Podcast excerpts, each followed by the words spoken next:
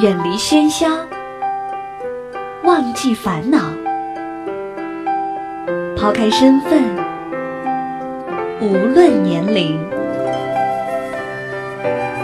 聊聊天，听听歌，将心灵放空。我在与你填满，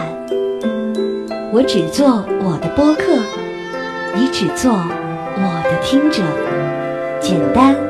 释然。欢迎收听一谈一唱，新卓艺工作室诚挚出品。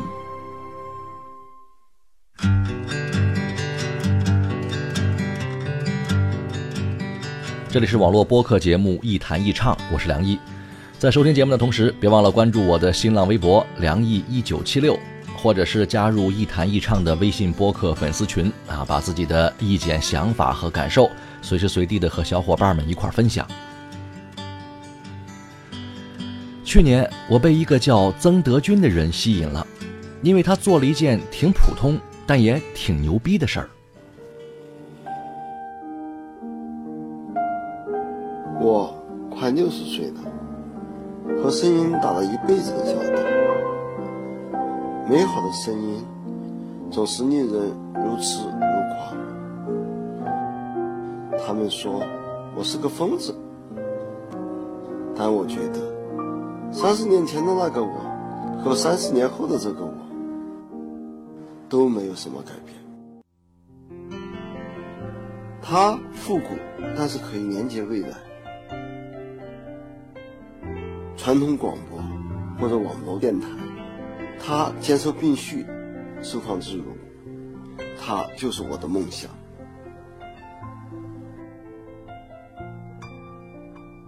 这三十年来，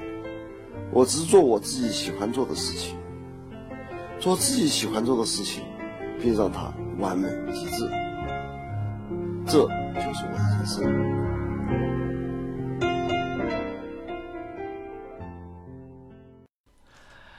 曾老师是五零后，他在青年时候经历的那个年代，并没有现在这么丰富的精神产品，更没有如今如此发达的信息通道。那个年代的人呢，最奢侈的享受就是听广播了。一九六三年，曾德军在小学参加一次拥军活动，在一位老红军家里，才第一次看到收音机。曾老师做的最牛逼的一件事呢，不是因为他做了一辈子音响，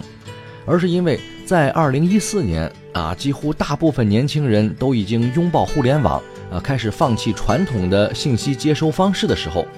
他推出了自己手工制造的猫王收音机。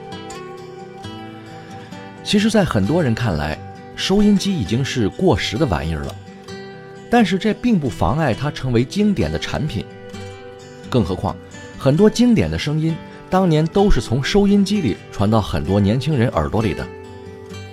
就拿我来说吧，我是七零后，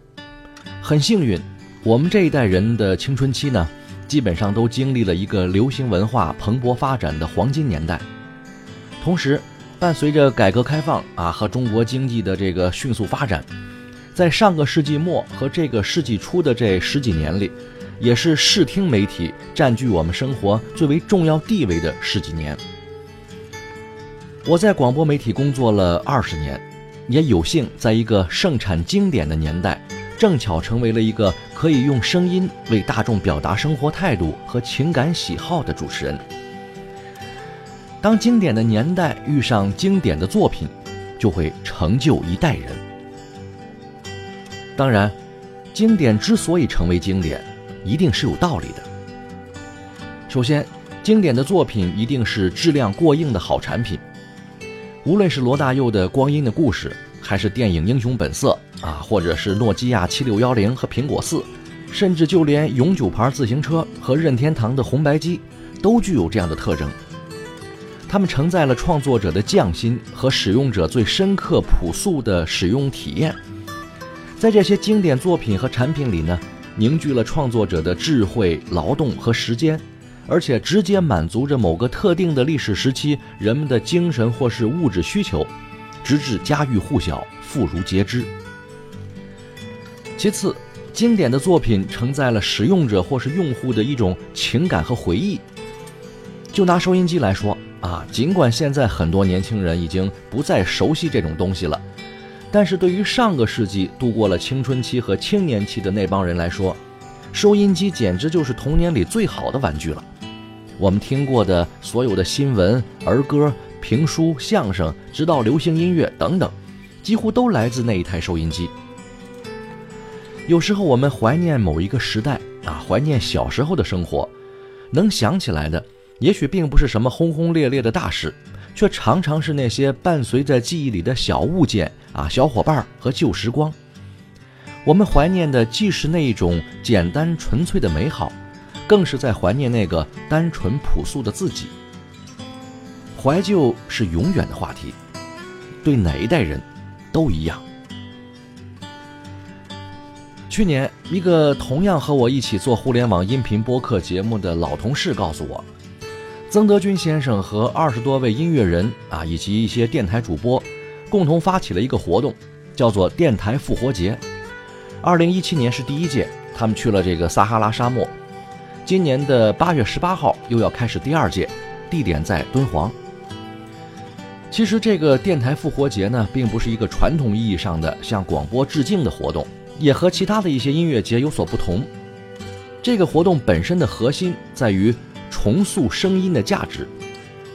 换句话说，他们要致敬的是那些经典的声音，以及为发出这些声音所努力的人们。那么，很多年轻的朋友可能会问了。什么是经典的声音呢？是 The Beatles、Bob Dylan、Michael Jackson、Rolling Stones，还是华语音乐世界里的罗大佑、邓丽君、梅艳芳、张国荣、谭咏麟等等呢？这些当然是，但是更重要的是，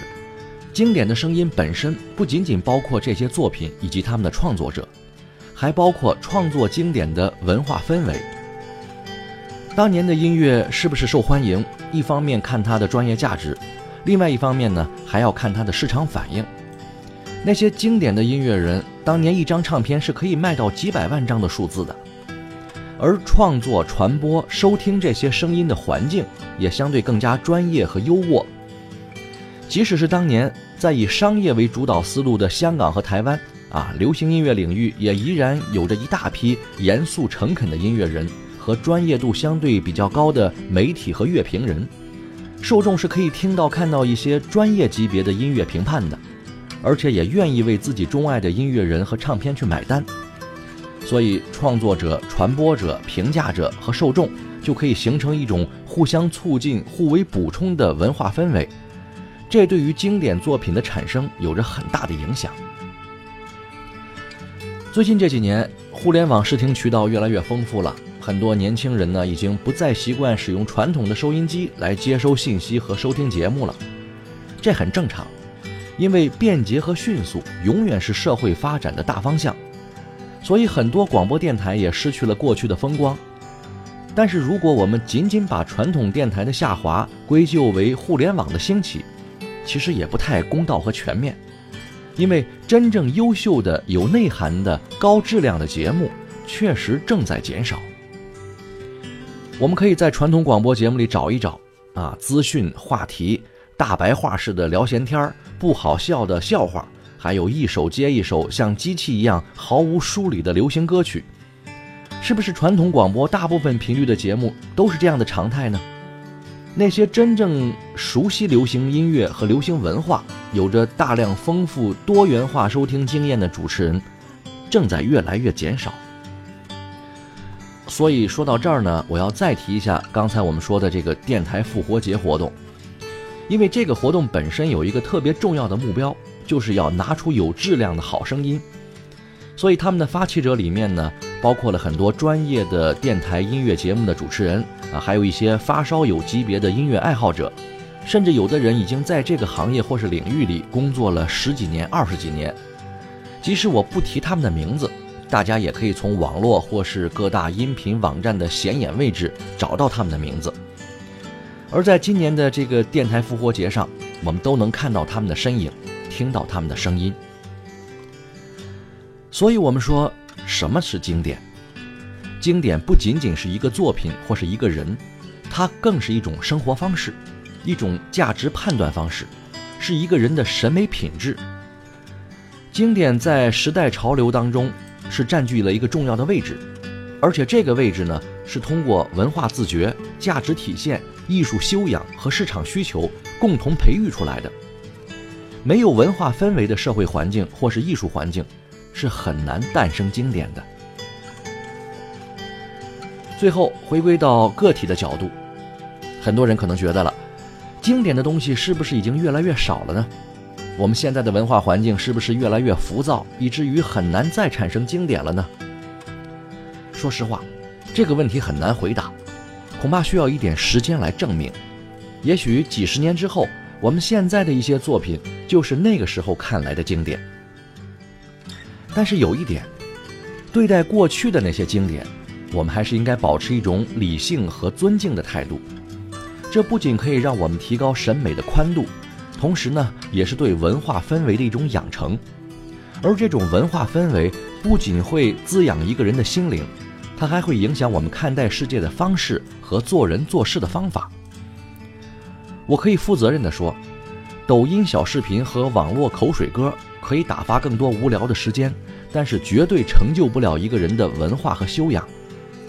低品位的生活所带来的，表面上是闲散自由的生活态度。其实更多的呢，是对一个人精神上的降维打击。更严重的是，这种文化修养上的降维打击，还可能遗传。一个人活成什么样，过成什么样，都在这个氛围里被潜移默化的改造和影响着。换句话说，我们可以成为庸俗的一部分，也可以成为经典的一份子。好吧今天节目就说到这儿咱们下期再见 in the town where i was born lived a man who sailed to sea